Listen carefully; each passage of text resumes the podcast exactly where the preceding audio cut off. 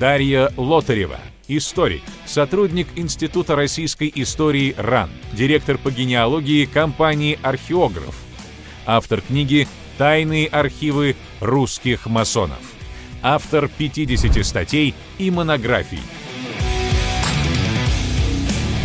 Здравствуйте, Дарья.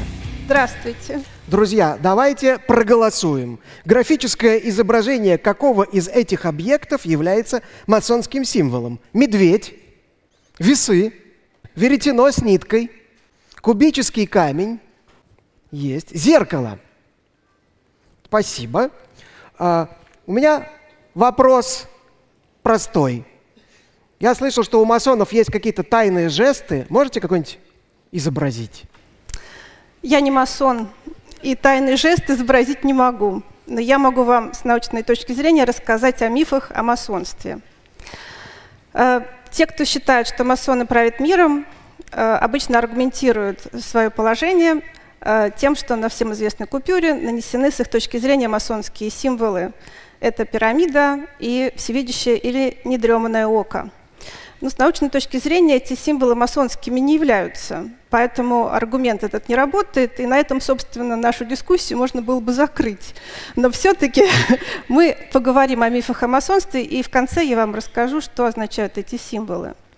А, во время голосования в группе ВКонтакте э, портала anthropogenes.ru были выявлены самые популярные мифы о масонстве. Их пять. И, естественно, с отрывом победил миф о том, что масоны — это мировое тайное правительство. И если вы почитаете мифы 3, 4, 5, то видно, что эти мифы иллюстрируют первый миф что масоны владеют мировой финансовой системой, что они устраняют конкурентов, и что они э, своих темных целей достигают руками ничего не подозревающих рядовых членов ложь. И второй миф, очень интересный, о символике масонской, что она в общем, существует везде, ее везде можно встретить. Таким образом, она зловеще влияет на нас с вами и каким-то образом, а, может быть, программирует нас или что-то в этом роде. Вот мы эти мифы сейчас рассмотрим. А, мифы номер один, миф номер один, что масонство является мировой финанс, э, мировым правительством, э, относится к мифам о теории заговора. И социальные антропологи говорят, что эти мифы актуализируются тогда, когда общество сталкивается с каким-то вызовом, с, с каким-то кризисом. Ну вот недавняя пандемия, я думаю, всем вам хорошо это показала, как это работает.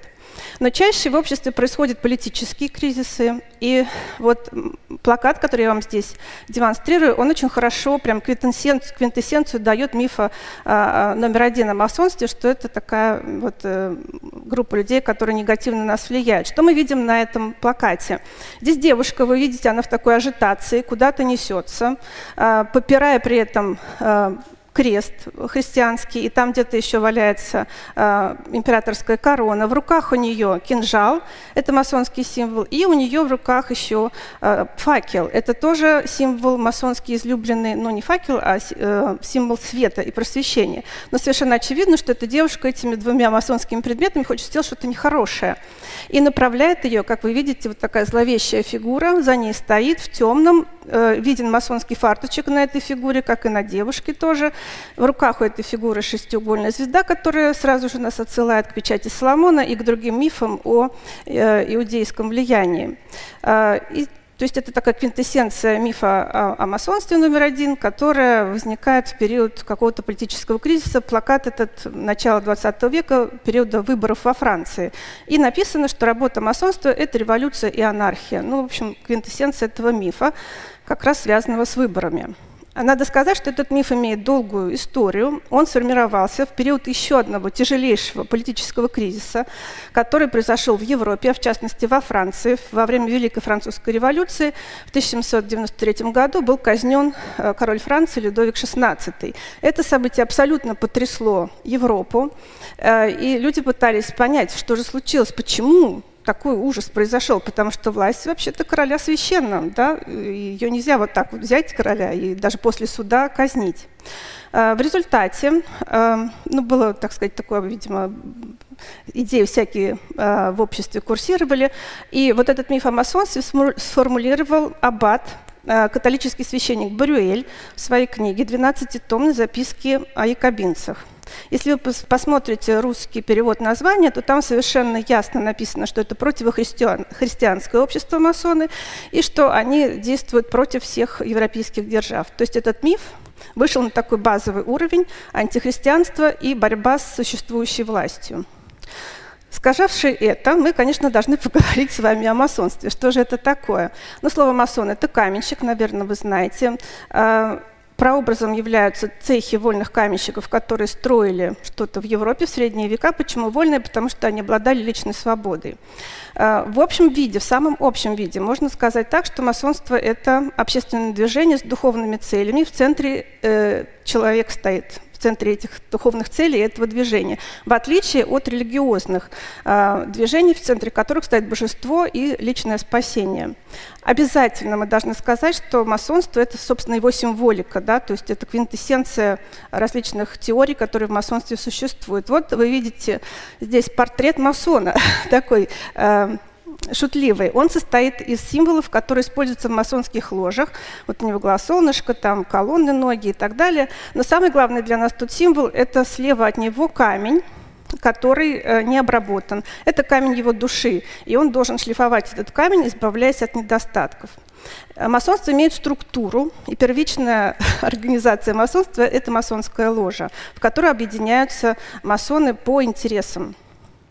Вот перед вами ложа. Ложа – это еще, то есть помимо того, что это мастерская масонов, которая, которая работает над камнем собственной души, это еще и храм Соломона, э, который был, согласно Ветхому Завету, давно разрушен, и масоны пытаются его восстановить, потому что этот храм э, знаменует жизнь в мире, и в нем также закодированы все тайны Вселенной.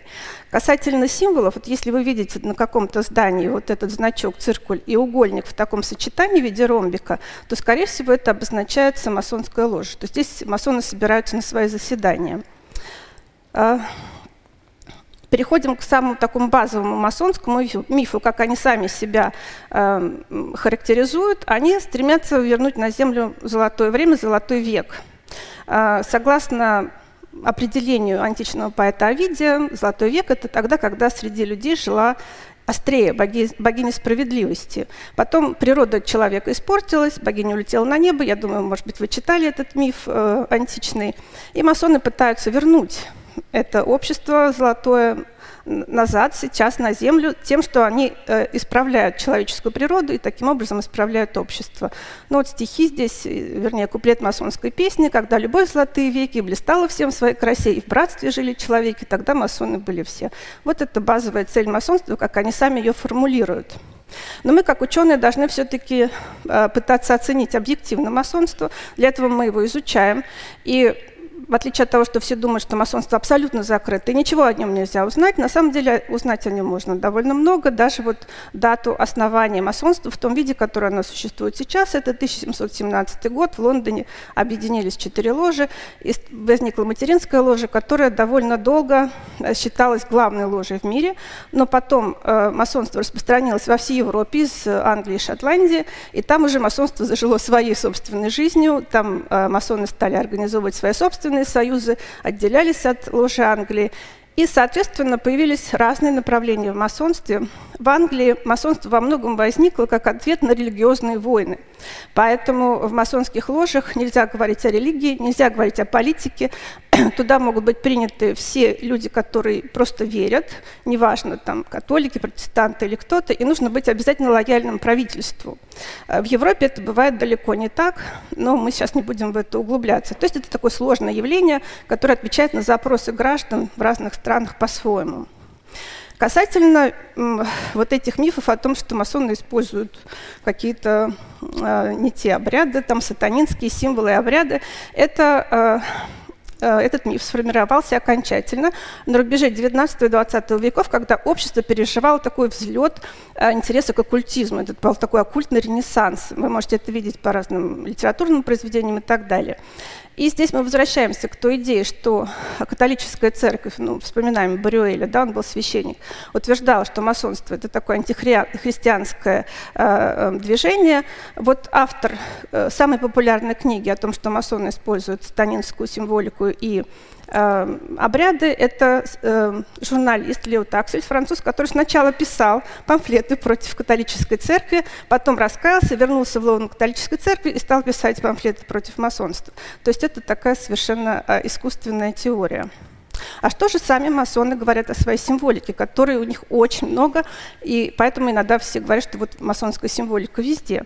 Э, вот как они сами формулируют э, источники своего учения. Вы видите, что их очень много. Это и Библия, и э, строительство Соломонова храма, и орден тамплиеров, который говорит, что он от этих жрецов этого Соломонова храма получил свои тайны и так далее. Это и ну, как каменщики, как я уже говорила, и различные эзотерические учения и так далее. Вот Тира Соколовская, исследовательница масонства начала XX века, очень красиво сформулировала вот этот пестрый набор который, символов, которые использует масонство, что в его учении слились в пестром хороводе кристаллически чистые идеи христианства, туманные выкладки кабалы, темные грезы мистики и волшебные мечты магии. Действительно, все это есть. А если мы говорим о том, что масоны используют вот это недреманное око, то есть если вы где-то его видите на стене, то это значит, тут масоны побывали, то, в общем, довольно часто это так. Но надо сказать, что это не масонский символ, а символ гораздо более древний. Это прямая цитата из Библии. А, «Вот око Господне над боящимися его и уповающими на милость его». Здесь надо сказать, что тогда, когда масонство сформировалось, главной вообще книгой для чтения была Библия. Да, других особенно люди не читали. Вот. Если мы берем православный храм, потому что вот символ недреманного ока именно в православии распространен не очень широко. Есть иконы с этим символом, но она, они встречаются достаточно редко, то всегда есть повод задуматься, не работали ли масоны над, над созданием этого храма, не был ли заказчик этого храма масоном и архитектор не был ли масоном. То есть я вас призываю всегда конкретно рассматривать. Если вы видите какой-то знак, который вам кажется масонским, вот задайте себе вопрос, почему он здесь? Он же не просто так сюда попал, да, кто-то же его поместил сюда. Вот если мы берем Казанский собор в Петербурге, то это самая та история, потому что этот храм был создан масоном э, по заказу масона очень высоких степеней Александра Сергеевича Строганова, масоном-архитектором Воронихиным. И э, этот собор э, составляет единый комплекс с дворцом Строганова, в котором помимо библиотеки картинной галереи есть, например, ну была, она сейчас не восстановлена, э, алхимическая мастерская. То есть это был такой единый комплекс вот, деятельности масона высокой степени, который мог себе позволить еще и собор построить такой красивый. Что касается оккультных э, символов, которые используются в масонстве, это тоже имеет свои исторические корни, потому что э, когда э, человечество стало эмансипироваться от тотального влияния церковной идеологии, оно стало пытаться найти свое место в мире и оперировало теми ну, инструментами, которые у него были. А это в основном были воззрения пифагорейцев, то есть э, античные и прочие, которые объясняли вот такими доступными способами, с помощью астрологических знаков и так далее, влияние стихий на человека, а, вот какую-то его внутреннюю природу. Но что здесь важно, а, тогда, поскольку, еще раз повторю, шла эмансипация масонов, в смысле людей от э, церковной идеологии, уже зарождалась мысль, что и человек может влиять на окружающую среду, на окружающий мир и даже на божественный мир. Кто изучает все это? Почему я так смело вам это все рассказываю? На самом деле э, масонство такой объект пристального изучения только самих масонов, огромная существует литература, которая написана масонами о масонстве, но также изучают гуманитарии всех э, возможных профессий.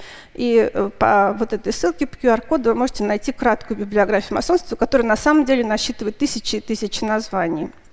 Что самое важное для историка, когда он изучает масонство, мы уже немножко об этом сказали, что важно э, рассматривать э, любое явление, не только масонство, с точки зрения принципа историзма. То есть мы не можем вырвать какое-то явление, рассматривать его как таковое. Мы должны соотносить его с теми процессами, которые происходили вокруг. И, конечно, э, такой общий консенсус существует, что масонство очень тесно связано с эпохой просвещения, когда общество боролось со словными предрассудками, то есть было сказано, что права имеют не только король и не только дворянство, а имеют люди по праву рождения, да, у них есть права, и разум, рациональное начало вышло на первый план. Для масонства эти вещи очень тоже характерны. Вот перед вами портрет Вольтера, который был и революционер, и философ, и э, создатель э, в отчасти эпохи просвещения, и масон. Когда мы изучаем масонство, его документацию, которая сохранилась в большом количестве, а масоны вели большое дело производства, все-таки для нас важно понять результат деятельности ложно. Мне кажется, как историку, это самое интересное, что можно изучать. Вот самый такой интересный пример, на мой взгляд, это деятельность масона Николая Новикова, который в конце XVIII века именно из масонских побуждений, именно из побуждений просвещения людей взял в аренду со своими друзьями и братьями масонами в аренду типографию Московского университета и просто заполонил Россию публикациями не масонскими, а именно общепросветительскими. Вот это был результат а, его действий как масона в то время. Покажу вам немножко масонские документы, как они встречаются в архивах. Вот тут список ложь в центре. Это э, герб масона, который посвящен в рыцарские степени. Здесь мы подходим к такой э, щекотливой теме, как раз о том, что есть начальники над масонами, которые э, ими командуют, а рядовые масоны ничего этого не знают, вот другой диплом тоже о посвящении именно в капитул масонских рыцарских степеней. А, действительно, есть такое дело. Часть масонов вот использует эту систему, когда существуют рядовые ложи, и над ними какие-то управляющие там капитулы, директории, что хотите. Но большинство масонов считают, что это вот эти дополнительные степени не нужны. И достаточно работы в первых трех степенях по английской системе, когда вы даже выбираете свое собственное начальство, начальника ложи на определенный срок. То есть большинство масонов все-таки отказываются от этой системы, когда вы не знаете, кто вами руководит. Где лежат э, Э, документы и предметы, связанные с масонством, и мы можем их изучить с вами. Вообще они лежат, если взять, например, нашу страну, ну, практически в любом государственном хранилище, государственном архиве можете что-то масонское найти. Но, конечно, крупные коллекции лежат, например, в отделе рукописи Российской государственной библиотеки в доме Пашкова, хотел показать. Это нижний левый, э, э, красивый такое здание, но я думаю, что москвичи и гости столицы все дом Пашкова-то знают. Справа от него фотография Российского государственного военного архива, куда попали документы европейских масонских лож, которые были привезены к нам как трофеи во время Великой Отечественной войны. Гитлер не любил масонов, собрал все, э, так сказать, их наследие кучкой, и вот часть попала к нам э, в Россию. Справа это здание Великой Ложи Англии, там тоже есть библиотека, тоже есть архив, можно прийти работать. А предметы масонские лежат в Эрмитаже, вот коллекция опубликована довольно полно, и лежат в Государственном историческом музее, коллекция не опубликована. Почему вы можете прийти в Великую Ложь Англии и поработать с масонскими документами, если вы не масон? Пожалуйста, приходите. А, потому что масонская тайна составляет вот не то, какие там союзы, кому они подчиняются и так далее, а именно работа масона над собой. То, как символы на него влияют, как он вообще вот эту интимную работу по исправлению собственной души производит происходит. А, вот в этих документах масонских мы можем найти множество толкований масонской символики. А, по QR-коду я даю какую-то только самые базовые вещи, вообще масонскую символику, в зависимости от того, по какой вот используют масоны базовые степени или какие-то дополнительные вот рыцарские степени, она различается и, э, так сказать, очень сильно там проработана бывает. А, покажу вам череп хотя я не Станислав Дорбышевский, но тоже покажу вам череп. Эм, Значит, э, система какая?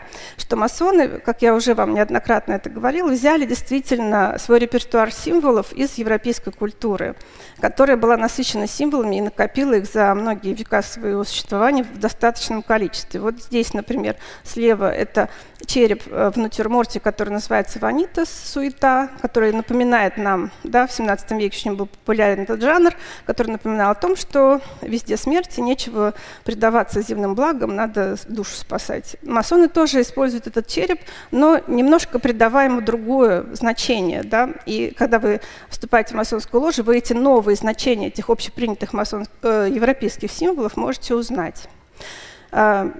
Приближаемся к концу нашей лекции и э, немножко с таким заходом.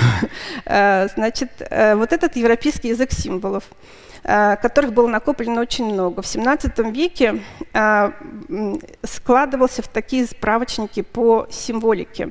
Если вы были в каком-нибудь дворце, ну, в Петербурге, видели роспись, там и какой-нибудь лебедь, и, и э, рок изобилия, и лев, и зеркало, и что хотите. В основном они взяты вот из этих сборников эмблем. В основе их лежат какие-нибудь стихи античные или образ библейский и так далее. И вот они превращаются в такие картинки, и к картинке прилагается а, э, эмблема – это картинка, а символ – это толкование коротенькое. Э, значит, что сделал Петр I, когда э, прорубил окно в Европу? Ну, помимо того, что он стал строить флот и заложил э, э, Петербург, э, он еще вот привнес этот европейский язык в русскую культуру тем, что опубликовал вот этот очень толстый, он есть в интернете, вы можете его посмотреть, сборник эмблем которые как раз дают вот этот репертуар масонских символов. Вот этот язык европейской культуры, учебник, он опубликовал, по его, вернее, э, указанию был опубликован в 1705 году. Не напоминает ли вам это чего-нибудь? вот картинка слева. Вот видите на гербе Полтавы та самая пирамида, которую мы видим примерно в таком же виде на известной купюре. А, вот стоит подумать, что же это такое – Значит, этот герб Полтавы первоначально был гербом, э, Полтавской губернии был первоначально гербом Полтавы. Э, как известно, как все, я думаю, вы знаете, из школьного курса, там произошла битва, когда Петр I разгромил войска Карла XII и одержал величайшую в своей жизни победу, которую помнил до конца дней, и все мы ее тоже помним. А он захотел увековечить память об этом событии. И он воспользовался вот этим словарем европейских символов – если вы посмотрите на страницу из этой книги «Символы и эмблемы», то вы видите в правом, правом нижнем углу пирамидка, по которой ползет э, змейка. Это цитата из э, поэта Овидия «Нет ничего непреодолимого для доблести и добродетели» или «добродетели». Э, ну, понятен этот текст, что Петр увековечивает доблести добродетель войск, которые помогли ему одержать эту победу. Позднее к этой пирамидке еще вот была добавлена змея, кусающая хвост. Это символ вечности, который задолго до масонства существовал в европейской культуре. Таким образом, любой человек того времени, глядя на эту картинку, что он видел? Что слава э, русской армии будет вечна, и вечно будут все помнить эту самую Полтавскую победу. Так это работает. А, ну и, соответственно, мы возвращаемся к э, известной купюре. Теперь, я думаю, вы все понимаете, что этот символ не связан с масонством, он связан с общеевропейскими понятиями, точно так же, как и недреманное око. Задолго до того, как масонство сложилось и существовало, оно было использовалось в европейской культуре.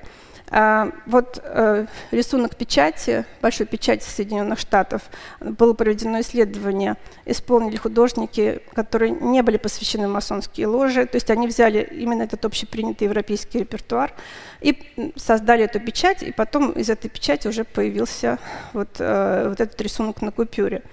А, таким образом, а, ознаменовалось это тоже, то есть что а, новая страна, которая появилась сейчас, 13 штатов, которые соединились в одно, то есть это будет вечно, это будет нерушимо, да, вот этот символ пирамиды как раз это и характеризует, ну и божественное начало озаряет рождение этой страны.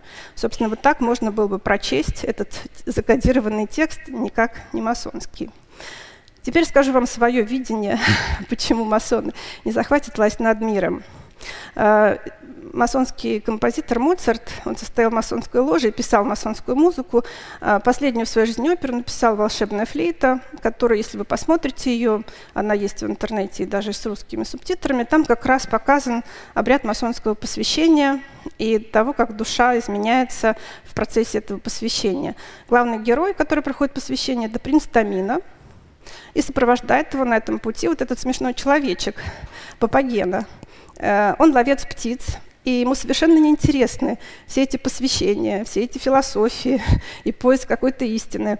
Что он хочет? Он хочет жену и много детей, счастливую семью, веселиться и жить обычной нашей жизнью, как и большинство из нас. И Моцарт, э, он музыкально э, показывает нам, что и вот этот обычный человек – с его правом по рождению иметь права и, и жить своей жизнью, он э, также имеет э, тот же вес, что и принц Тамина, который прошел посвящение. И поскольку большинство людей, в общем, масонской философии не очень интересно, то именно поэтому масоны никогда не захватят власть над миром.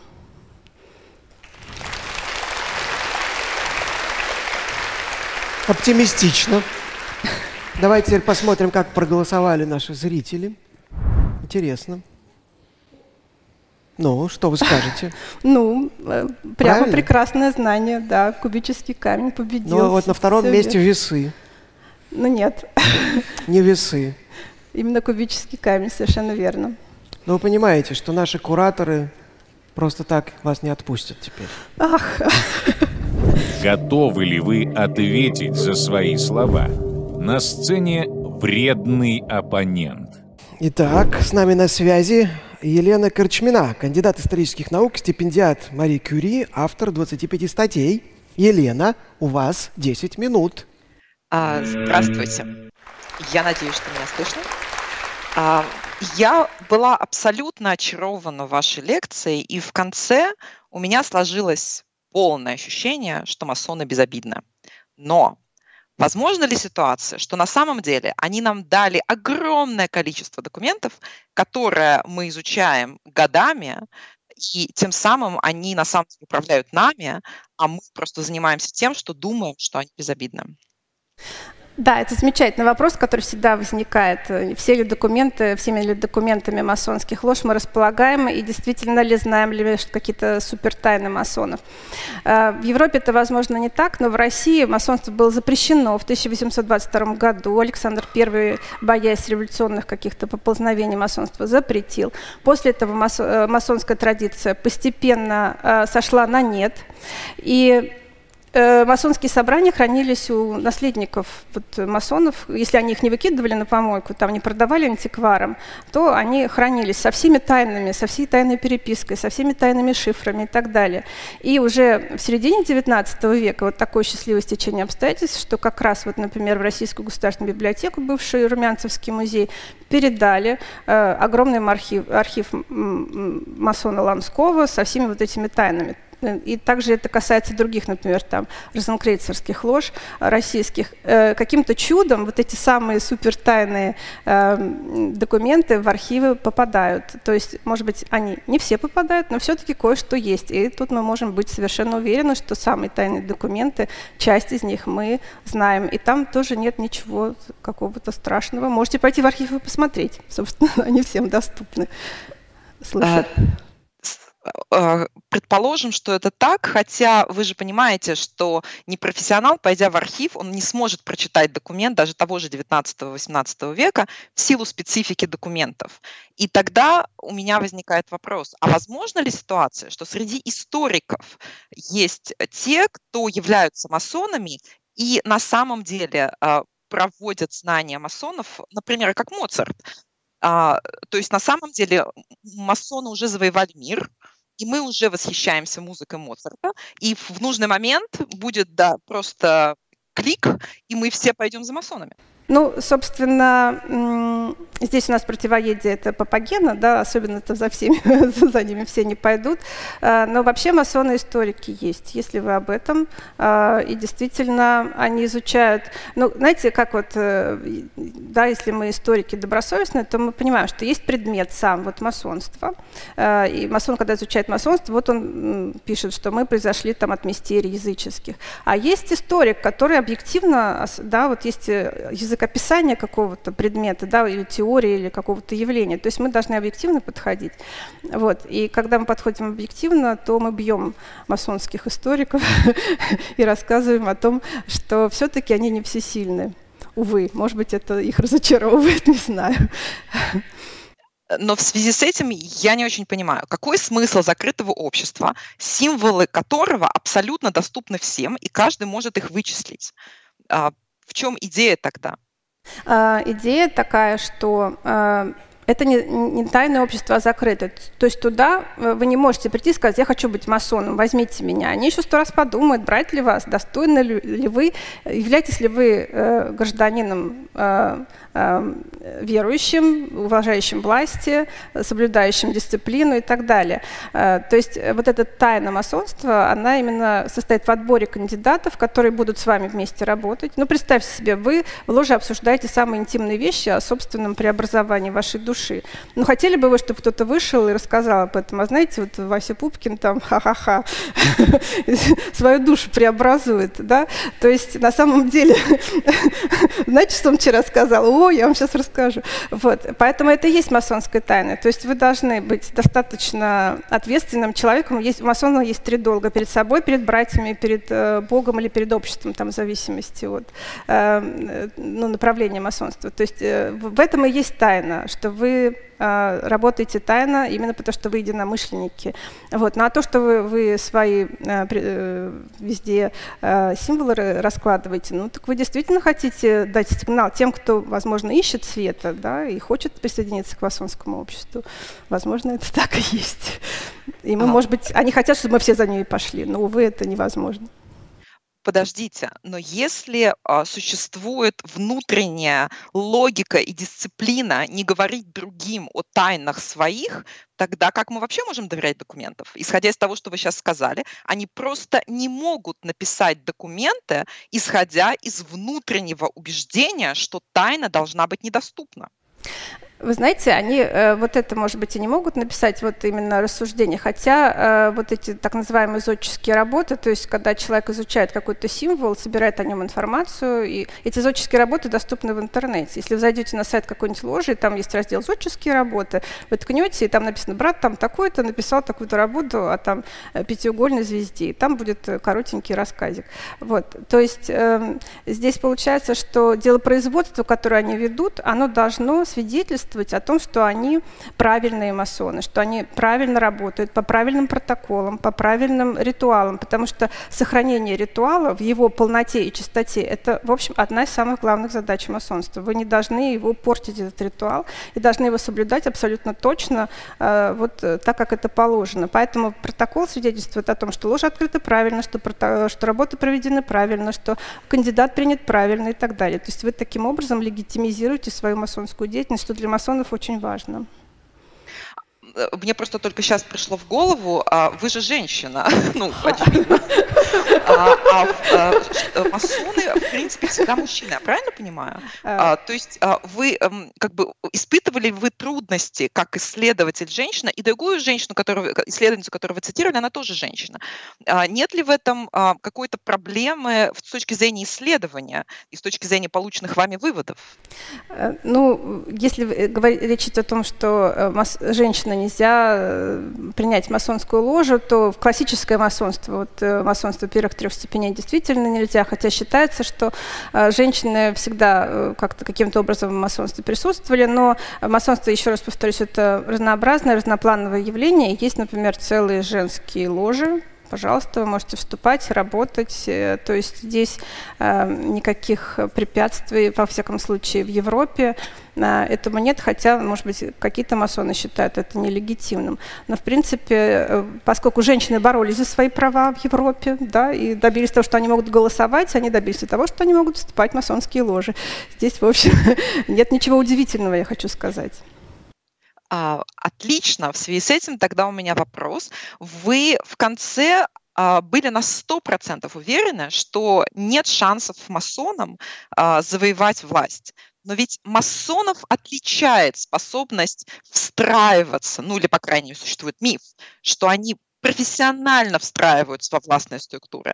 А как мы тогда можем быть уверены, что их нет там сейчас и что они не проводят соответствующую политику пропагандирующие масонские взгляды а, и делающие идею масонства популярной и безобидной. Ну, первая часть вопроса – это то, что масонство действительно встраивается в власти. Например, шведские короли до 1997 года вообще возглавляли э, шведский орден масонский в Швеции. То есть они многие столетия были главой масонского ордена в Швеции. Точно так же и э, королевская семья э, в Англии, тоже один из членов королевской семьи возглавляет масонский орден. Движение каменщиков в Англии. То есть здесь, вообще-то говоря, хочешь, так сказать, победить возглавь. Здесь принцип работает очень хорошо. Эм, но, конечно, если вы говорите, как у вас была часть второго вопроса, что они, э, будучи наделены этим властным, вспомнила, властными полномочиями, транслируют эту власть, э, э, в смысле масонские идеи. Но если мы вспомним, что они хотят транслировать положительные масонские идеи, то, может быть, это и неплохо, но вообще трансляцией этих идей занимаются сами члены ложь. Есть у них две теории, что э, либо ты культуртриггерством занимаешься, и вот эти э, идеи высокой нравственности и прочее транслируешь через культурные произведения, вот как, может быть, Моцарт, э, или там через создание каких-то обществ, борьбы там за э, раздел мусора и так далее. Вот, то есть это очень часто масоны инициируют вот создание таких гражданских обществ, или у них есть идея, что они должны действовать как-то революционно, но, повторюсь, большинство масонов эти взгляды не разделяются. Я смотрю на время, и кажется, у меня оно истекло. Да, нет? Фактически, да, время истекло. Я Поэтому... хотела просто спросить, есть ли связь между масонами и детьми, ну, мы нынешним молодым поколением. В виде одной фразы. Есть масонское крещение, и если, у масонов, э, если масон умирает, а он платил взносы в ложу, то его вдову и детей поддерживают, а детям дают образование. Масоны сами, члены ложи, который он был. Так что в этом Спасибо смысле как, какая-то есть. Вы меня убедили. Все, вступайте в масоны. Спасибо. Давайте оценим нашего вредного оппонента. Насколько Елена была вредна. Пожалуйста, проголосуйте. От вашего э, выбора зависит, кто получит в конце дня сегодняшнего очень интересный приз. И сейчас я еще хочу сказать, что я помню, что скоро обед. И, возможно, ваш желудок уже зовет вас выбежать из зала. Но если вы не устоите перед этим соблазном... Помните, пингвинопитек следит за вами. Продолжим. А, сейчас наш вопрос, э, вопрос присланный зрительницей заранее, э, задает Татьяна Скугаревская. Скажите, насколько сцена посвящения в масоны Пьера из «Войны и мира» достоверна? Слышала, что такие церемонии были очень ритуальными, но есть ли там настоящие ляпы? Замечательный вопрос как, как я люблю, как историк, разбираться в конкретных ситуациях, связанных с масонством. Э, ну, я думаю, теперь, дорогие участники форума, вы понимаете, почему главного героя «Войны и мира» зовут Пьер. Пьер в переводе с французского «камень». Да, то есть это был изначально масонский роман. Э, и э, я уже упоминала вам о собрании Ланского, да, известного э, масона высоких посвящений, собрание которого попало в Румянцевский музей. Толстой ходил в отличие от нас, грешных, изучал эти э, документы, э, писал жене, сижу 4 часа в Румянцевском музее, читаю масонские рукописи. Э, и вообще изначально у него была идея, что Пьер, э, столкнувшись, если вы помните роман, с таким душевным кризисом, ищет выход и находит его в масонстве. Э, изначально вот э, вообще э, филологи изучали источники масонские войны и мира, нашли дневник Титова, который был опубликован, и дневник Пьера масонский, это, в общем, переписанный вот этот дневник.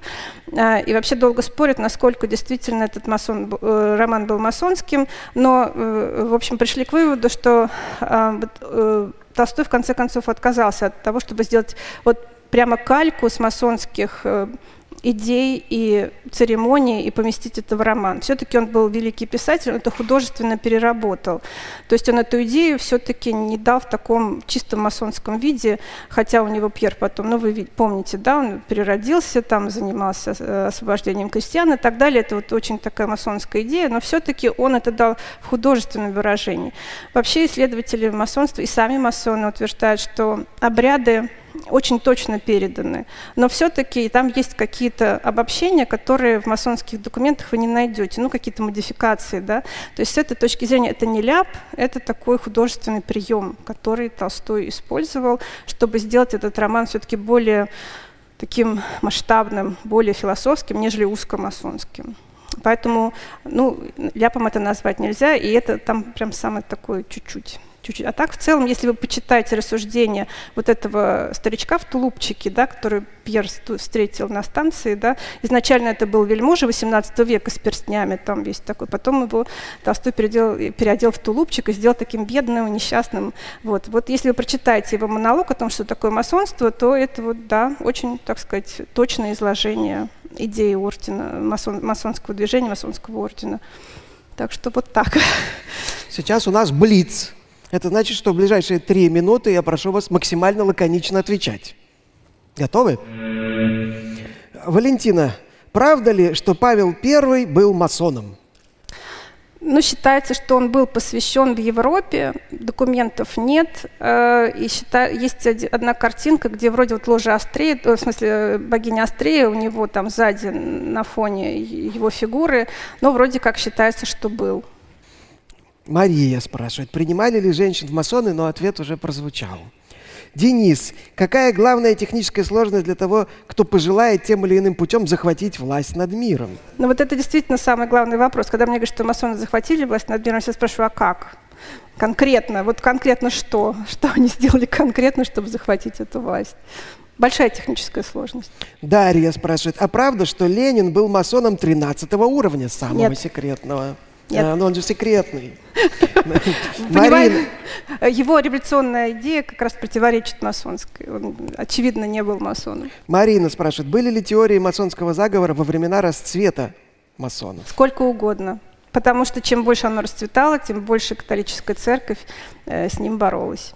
Вопрос от Владимира. Почему люди так охотно верят в теории заговоров при промасонов, иллюминатов в эпоху свободного доступа к любой информации? Просто не думаю, что все можно списать на селективность восприятия, эвристику доступности. Процитирую предыдущего оратора. Лечите тревожность. Вопрос от Федора. Связаны ли масоны с евреями, рептилиями, бизнесменами и пингвинопитеками? Безусловно. Тимофей, существуют ли сейчас иллюминаты и чем они отличались от масонов? Сейчас не могу сказать. Значит, иллюминаты это было движение, направленное очень узкое в Баварском университете, которое создал э, ученый Вайсгаупт. Э, первоначально принял свое общество одного студента. Они пытались э, вытеснить, господи, забыла орден-то наш этот Э, забыла вдруг как название, значит, церковников, грубо говоря, с преподавательских кафедр в этом университете. И они придумали это общество иллюминатов, и э, какое-то время оно существовало, и даже было связано с э, правителем Баварии, который был просвещенный монарх, а просвещенные монархи приветствовали такие вещи. Э, но масоны потом э, в 1782 году запретили иллюминатов, посчитав, что они уж слишком просвещают Такая трагическая история. Вопрос от Михаила. А было ли хоть в каком-нибудь направлении масонства такое жесткое подчинение вышестоящих нижестоящим, как это описывается в романах? Да, было. Это были розенкрейцерские ложи, ответвление такое. Так, почему именно казнь французского короля Людовика потрясла Европу, а не казнь английского короля Карла II? Кратко. Да, это такой хороший вопрос. В общем, не очень понятно.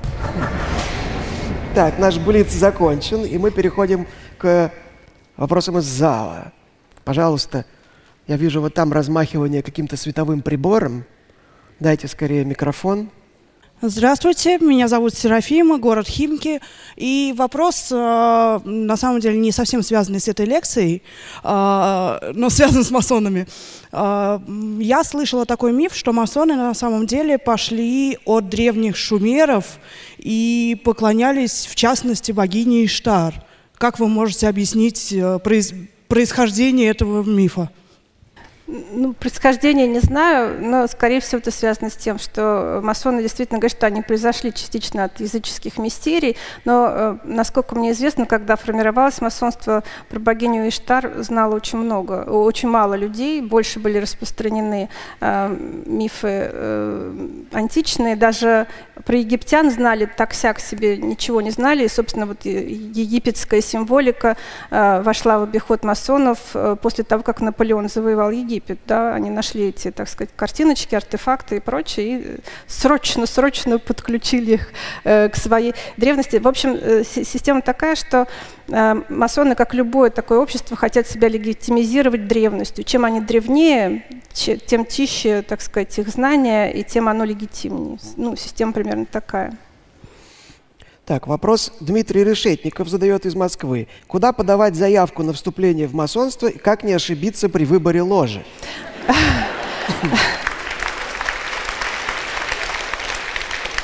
Значит, э, у любой ложи, если вы наберете в интернете, в поисковике «Масонская ложа Москва», вам сразу выпадет несколько сайтов. Там есть форма подачи заявки, вы можете ее подать. Это правда. И дальше с вами будут вести диалог. Зачем вы хотите, кто вы такой, расскажите о себе и так далее. Еще подумают, принять вас или нет. Как не ошибиться с выбором ложи? Это очень хороший вопрос. Потому что, как я уже говорила, ложи э, объединяются в разные союзы и пользуются разной символикой. И здесь нужно, ну, собственно, опять же, это довольно хорошо, э, так сказать, исследовано. И даже сами масоны, вот э, есть, например, путеводитель по масонским тайнам, есть книжка изданная недавно, там все расписано. Какая ложа, какой обряд использует, в какой союз входит, э, какие у него там главные цели и так далее. То есть здесь, в принципе, надо просто дать себе труд, почитать литературу и, соответственно, задать вопросы, может быть, даже когда вы подаете анкету и выбрать ложу. В общем, довольно простой технический процесс. Другое дело, что будет дальше. Так, пожалуйста, давайте вот туда микрофон. Здравствуйте. Вопрос на самом деле связан с вашим ответом на вопрос про иллюминантов. Вы ответили, что масонская ложа в итоге этот проект, так скажем, запретила из-за того, что они слишком сильно просвещали. Насколько часто масонская ложа, по вашему мнению, как историка, запрещали слишком чрезмерное просвещение? Ну и мне кажется почему-то, что это не совсем... То есть запрет чрезмерного просвещения не совсем, наверное, вяжется с идеологией, наверное, да, масонского поняла, ложа. Поняла вас. Здесь какая идея? Что масонство все-таки существует больше 300 лет. Да? Э, и еще раз повторю принцип историзма, что мы не можем вот взять и сказать, масонство просвещает людей, только вот на этом поставить точку. Мы должны все-таки взять конкретную ложу в конкретное время, в конкретной стране и э, исследовать, как конкретно она работала, как она относилась к власти и так далее, потому что в масонстве, повторюсь, еще очень разные течения. Э, и, э, например, тот же масон Новиков, о котором я говорила, что сначала он просвещал, да, и э, публиковал массу литературы, а потом он перешел на ультраконсервативные позиции. Вообще люди в молодости, да, как бы революционеры, а под конец чаще консерваторы. Масоны не исключение. Он перешел на консервативные позиции и э, вообще ушел в абсолютно умозрительные работы, которые практически не были связаны ни с каким там преобразованием действительности и таким, э, таким ну, практическим просвещением. То есть, э, опять же, еще раз скажу, что масонство сложное явление, которое в разных странах странах э, по-разному работает, э, и его надо изучать конкретно, в конкретный какой-то момент, в конкретной стране, конкретную ложь. Тогда вы получите ответ на свой вопрос. Столько вопросов интересных, у меня прям глаза разбегаются. Ну вот вопрос от Билла Шифра. Если не масоны управляют миром, то кто? Гражданское общество. Допустим. Так, давайте-ка на балкон дадим микрофон. Вот там тоже огонечек горит, где-то высоко-высоко. Пожалуйста, представляйтесь. И из какой вы ложи сразу? Сюда дали микрофон. Семен Москва. Э, вопрос такой. Всем известно, что масоны провели революцию во Франции. Некоторые особо просвещенные говорят, что в семнадцатом году революцию тоже провели масоны. Скажите, пожалуйста, есть ли какие-нибудь доказательства связи масонов с революционными процессами в мире? Э, если мы берем французскую революцию, то э, там первоначально масонские ложи, они были очень политизированы, когда революция только начиналась, и они служили такими площадками для обсуждения, то есть в отличие от Англии, там как раз политические вопросы очень активно обсуждались, вырабатывались какие-то программы и так далее. Если мы возьмем э, революцию российскую э, 17 года, там, конечно, масоны пытались что-то делать, э, но у них ничего не вышло, они были очень малочисленны. Больше того, они были связаны вот с политическими партиями. Ну, можете учебник почитать, какие политические партии были в России накануне революции. Но они, например, абсолютно отказались от масонской символики. Они оставили только функцию обсуждения, выработки. Была думская ложа, например, да, вы знаете, что в России накануне революции была Государственная дума, да, потому что Николай II после революции 1905 года разрешил таки да, создать парламент в России. Вот. И вот эта думская ложа, она служила, поскольку это было очень молодое такое явление, парламентаризм российский, никто еще не научился договариваться. Вообще основная функция масонства – учить договариваться. Да? То есть когда вы в ложу приходите, вы должны с друг другом договориться, не обсуждая ни политику, ни религию. Вот. И вот эта думская ложа пыталась стать такой площадкой. Ну, во-первых, было очень мало времени. Во-вторых, она была очень малочисленна. Во-вторых, те процессы, которые социальные, которые в России в то время проходили, никакие масоны не могли не регулировать, не инициировать. Это была огромная крестьянская масса, которая требовала земли. И это, собственно, был самый главный вопрос русской революции. Никакие масоны никаким образом на это повлиять, конечно, не могли, потому что корень зла, как я всегда говорю, был заложен в освобождении крестьян. То, как их освободили в 1000 все знают, в каком году, да? вспоминаем школьный курс. А, и вот это стало причиной революции, а не какая масонская деятельность. Еще одно слово скажу. Как говорили здесь про казнь э, английского короля, вот, например, рыцарские степени в масонстве считаются, были основаны шотландцами, которые хотели вернуть на английский престол Якова Стюарта, которого изгнали оттуда. А, то есть таким образом они все-таки политизировали масонство. То есть, опять же, повторюсь десятый раз, извиняюсь. Каждый раз конкретная ситуация, конкретные масоны, конкретная ложь, конкретная страна и процессы. Вопрос от Алексея Чернышова из Солнечногорска. Слышал такое мнение, что в Древнем Египте существовало созданное Имхотепом тайное общество под названием «Свободные каменщики», члены которого достигали душов... духовного просветления и распространяли истинные духовные знания среди населения, что не понравилось жрецам-архонтам, которые создали в противовес тайное общество «Вольные каменщики». Они изжили свободных каменщиков, взяли их символику, ритуалы, но перевернули смысл с достижения духовного просветления на пустое следование внешним обрядам. Ну, это одна из, э, так сказать, многочисленных теорий происхождения масонства от древних языческих обществ, которые, собственно, циркулируют и внутри масонства, и внешне. Но, опять же, мы должны, как историки, всегда говорить, что есть какая-то идея, и мы должны ее рассматривать объективно. Кто ее создал, когда, зачем. Э, и тогда, в общем, очевидно, что никаких вольных каменщиков в Египте не было. Так что вот интересно понять, почему же эта идея вообще возникла. Пожалуйста, вот туда давайте микрофончик. Здравствуйте, меня зовут Клара. А, мне показалось, что вот в лекции э, очень много отсылок к тому, как э, все-таки э, какие масоны неплохие люди и полезные. И просвещением-то они занимались, а, и золотое время вернуть хотели. В общем, складывается ощущение, что если бы они все-таки управляли миром, было бы не так уж плохо. А, вам бы не хотелось... масоны. Да, вам бы не хотелось, чтобы этот миф все-таки был реальностью или стал когда-нибудь. Спасибо. Ну, на самом деле, более-менее мы видим э, вот, проникновение масонских идей, да, если мы возьмем э, идею свободы, равенства и братства, да, которая сформировалась в масонских ложах, то как раз это борьба, например, с сословными предрассудками. Да. Это, понимаете, опять же, вот мы, когда сидим тут с вами, такие все рассуждаем. На самом деле, э, если мы возьмем исторический аспект, то масонство боролось с какими-то конкретными вещами, ну, как э, в то время не то чтобы боролось, но как бы вступало с ними в полемику. Вот были сословные предрассудки, да, то есть если вы крестьянин, вы никогда не получите ни вот во Франции, да, в Европе, ни образования, там у вас нет вообще никаких прав, вас любой может обидеть и так далее. А если вы дворянин, у вас все права. Ну, согласитесь, э, не очень красивая картина, но все-таки ее изжили, в том числе и с помощью масонского влияния. Точно так же 19 век. Права человека, то, чем мы все обладаем доступ к судам, значит, э, налоговая система, которая распределяется, там, пенсии и прочее и так далее. Э, это тоже, это, собственно, завоевание гражданского общества, в формировании которого масоны тоже активно участвовали. Именно своим вот этим способностью договариваться, обращением к, тому, к нуждам людей, да, к благотворительности и так далее. То есть они свою лепту внесли. Другое дело, что мы этого сейчас не можем оценить и осознать, но это так. Вопрос от нашего зрителя пирожок с ковидлом. Насколько, насколько уместно проводить параллель между масонским движением и сектой, стремящейся перенимать элементы из других ранее существовавших религий?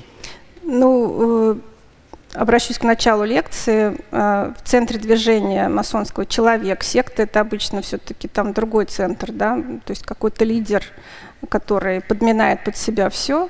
Э, поэтому сравнивать ни секту, ни церковь с масонством нельзя. Хотя если вы придете в библиотеку и поищете докум... Э, литературу о масонстве, она будет стоять в разделе нетрадиционные религии. Но не знают, куда масонство отнести обычно, не выделяют для него отдельную каталогизацию какую-то. Вот. Хотя это, конечно, не нетрадиционные религии, это именно вот это общественное движение с духовными целями. Ответил на вопрос? Не знаю. Да, спасибо. Пожалуйста, в задние ряды дайте микрофон. А, здравствуйте. Эльнара, Москва. Собственно, и я занимаюсь исследованием э, связи спиритизма и литературы. Соответственно, вопрос, э, как масоны и масонские ложи, соответственно, относились к обществу Золотой Зари, к теософии, к другим оккультным движениям, ну и, соответственно, к спиритизму второй половины XIX века. Ну, вообще, спасибо. Да, они считали, что э, это, ну, эти движения имеют место быть, они с ними не боролись, но они их не приветствовали. Например, известен случай, ну, так пишут, что одна из лож российских была закрыта за связь с теософией. То есть они это не, ну, в своих рядах они это не приветствовали, во всяком случае. То есть потому что у них вот это вот Э, приверженность тому символизму, который сложился за несколько столетий, отшлифовался. Вот э, именно этот символизм, именно конкретные церемонии, которые происходят в ложах, это есть масонство, и ничего другого быть не может. То есть если вы себе что-то придумали другое, то вы уже как бы ну, должны доказывать, что вы масоны, ну скажем так. Так, сейчас смотрите, у нас сложная задача, потому что нужно выбрать лучшие вопросы. Дело в том, что у нас есть книга от нас в качестве приза. Это книга под названием «Русская культура заговора», издательство «Альпина», нонфикшн. Но вы принесли еще две книжки э, Соколовской «Капитул Феникса» и «Русское масонство». Поэтому я предлагаю выбрать тогда три. То есть один вопрос выберу я, и два выберете вы, лучших. Но есть ли у вас идеи, какие вопросы вам показались наиболее, так сказать, достойными? Вот вопрос о том, не хорошо ли было бы, чтобы масоны захватили мир. Спасибо. Так, это, значит, книга «Русское масонство». Так, да. второй. Столько было вопросов интересных. Я могу Может напомнить, быть, можете нап- напомнить? напомнить? Да. Если... А, а вот про Карла 12, про Карла да, и про, и про казнь Людовика. Карла, да, и про казнь Людовика. Вот да, это был вопрос, вопрос. от Евгон... Евгения Милова. Евгению Милову уходит книга э, «Капитул Феникса», а, значит, книга «Русская культура заговора» Илья Яблокова, издательство «Альпина Нонфикшн». Мне кажется, что мы ее отдадим Дмитрию Решетникову за вопрос, куда подавать заявку на вступление в масонство. Так, давайте посмотрим сейчас, как на, э, наши зрители оценили э, Елену Корчмину в качестве вредного оппонента. Достаточно вредная оказалась э, мастер каверзных вопросов. Э, спасибо.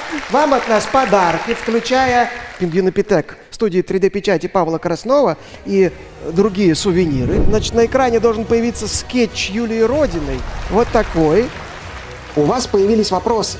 Вы с чем-то не согласны. Пишите комментарии с хэштегом постскриптум. Докладчик будет отвечать на ваши вопросы в прямом эфире на канале Лаборатория научных видео. Поговорим о поддельных динозаврах. Исследуя неандертальцев и кроманьонцев, убедился, что неандертальцы предками современных людей быть не могли. Но древние сами, как мы сейчас с вами убедимся, замечательно подделывали и обманывали друг друга.